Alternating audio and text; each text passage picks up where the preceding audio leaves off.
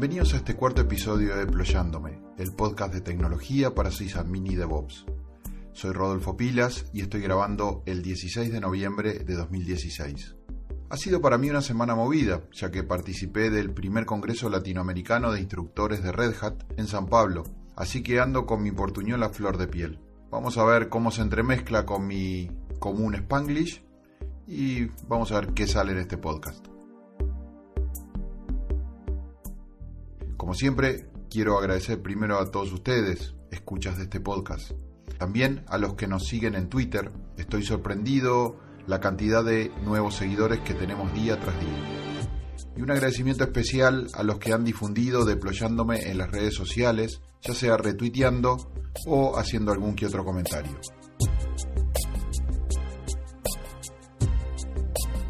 Para esta edición les planteo un cambio, sutil, pero un cambio al fin. ¿Qué tal si empezamos una serie? ¿Sobre qué?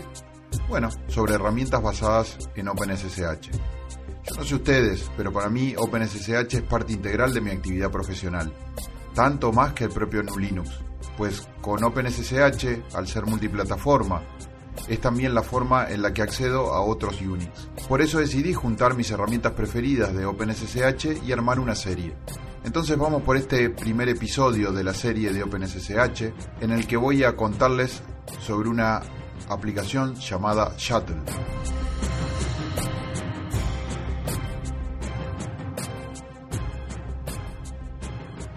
Shuttle, que se escribe como lanzadera en inglés, pero con dos S al principio, se pronuncia igual, pero su escritura es distinta. Para presentarles rápidamente Shuttle, les digo que es la forma de tener una VPN con SSH, pero a su vez también les aclaro que Shuttle no es una VPN. Ahí está. Creo que esto va a ser un poco difícil de explicar, así que vamos por partes.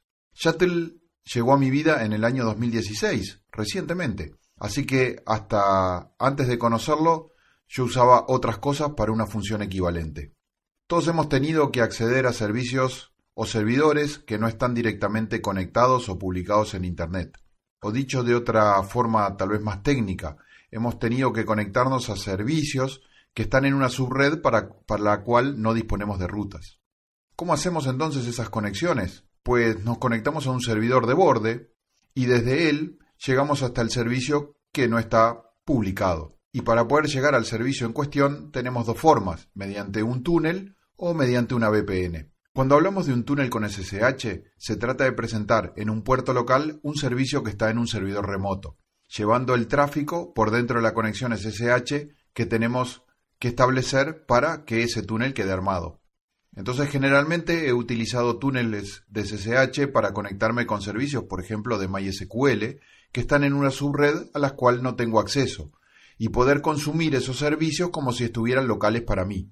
Más en concreto, suelo hacer que el puerto de localhost 3306 termine tunelizado al puerto 3306 del servidor MySQL mediante la conexión SSH desde localhost al servidor de borde. También he utilizado túneles reversos, es decir, publicar en Internet un puerto de mi equipo para que puedan consumir servicios que ofrezco desde cualquier parte del mundo. Recuerdo un Lightning Talk que tuve oportunidad de dar en el Tech Meetup 2014, titulada Receta de túnel para llegar a tu computador. Técnicamente se trata de abrir un puerto en ese servidor de Internet mediante una conexión SSH desde tu computador, de forma que quien se conecte a ese puerto tenga su tráfico tunelizado por esa misma conexión SSH y llegue directo al puerto donde tienes el servicio específico. O sea que los túneles son bárbaros cuando tienes que conectar uno, dos o tres puertos de un servidor específico y no quieres mucha complicación. Pero también existen los casos en que las conexiones tienen que ser hechas a diferentes servidores o diferentes puertos en cada uno. En esos casos siempre he optado por una VPN. Técnicamente sabemos que la VPN es una forma de conectar con la subred privada, a la cual no tenemos rutas, que está detrás del servidor con el cual armamos la VPN. La VPN supone todo el stack de red, interfaces, rutas, DNS, firewall, por lo cual obtenemos todas las ventajas y desventajas de esa nueva conexión. Por ejemplo, en la nube de Amazon, cuando armo una infraestructura en un VPC privado, suelo levantar una VPN contra una instancia que tiene además una IP pública. Así accedo a todo el VPC como si fuera una instancia más.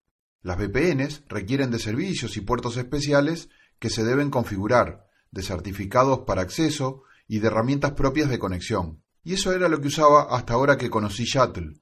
Y llegamos al tema de este podcast. A partir de Shuttle he dejado de pensar en túneles y VPNs cuando hablo de conexiones que no son dedicadas, o sea, las que hago casi todo el tiempo desde mi computador para administrar servidores o probar servicios remotos.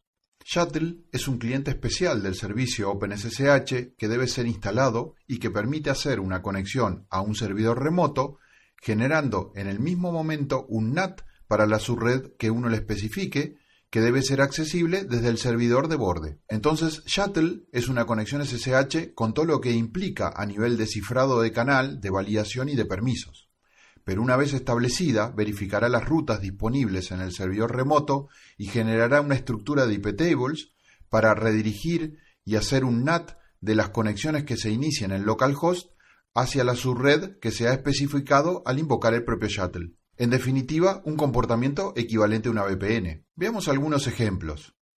Tengo un VPC en Amazon AWS con una subred 172.16.10/24, una instancia que solo se accede desde el VPC con una IP privada y otra instancia que también tiene una IP pública. En mi computador ejecuto Shuttle para conectarme a la instancia con la IP pública y le digo que se encargue de todo el tráfico a la subred 172.16.10/24.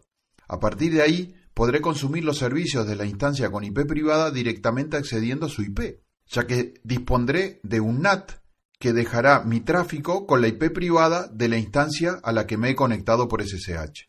Supongamos también este otro ejemplo. Ejecuto Shuttle para conectarme a un servidor remoto en Internet y le digo que quiero asignarle todo posible destino, o sea, la subred 0.0.0.0 barra 0. Y además le incluyo el tráfico DNS con el parámetro menos menos DNS.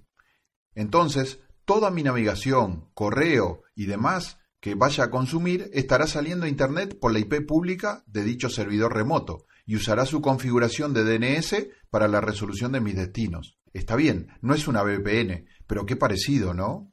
Si he logrado explicarte el funcionamiento de Shuttle, seguro estarás tan entusiasmado de probarlo como lo estuve yo la primera vez que me enteré de él. Pero no dispares tu entusiasmo. En distintos ambientes habrá que ponderar si una herramienta de VPN como OpenVPN o de túneles como ese túnel es más adecuada para las necesidades particulares. Lo que sí te aseguro es que Shuttle es la forma de tener una VPN en la punta de mis dedos cada vez que quiero, sin tener que empezar a configurar cosas, pues el servicio OpenSSH lo tengo en todos los servidores y Shuttle está instalado una única vez en mi notebook o desktop.